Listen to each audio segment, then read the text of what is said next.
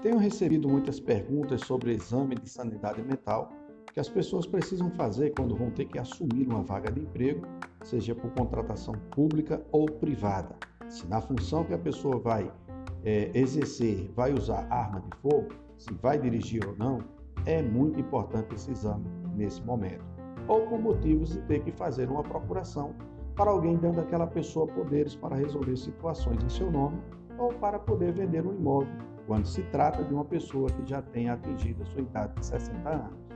Esse exame também faz parte da investigação mental solicitada pelos peritos do INSS para pessoas que têm buscado aposentadoria precoce, alegando incapacidade mental por doenças psíquicas.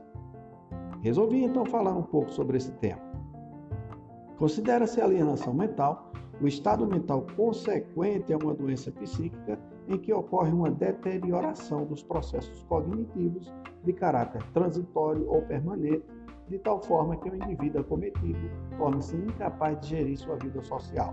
Ou seja, ocorre quando o paciente é incapaz de agir de acordo com as normas da sociedade, como em casos de distúrbios mentais, demência, psicoses esquizofrênicas, depressão, paranoia, bem como outros quadros clínicos graves que interferem na vida psicossocial e laboral do indivíduo.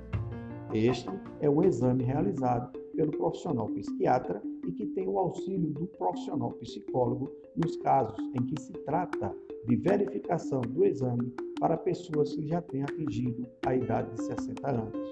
Pessoas que ainda não atingiram essa idade não precisam ser avaliadas pelo psicólogo, mas apenas pelo psiquiatra.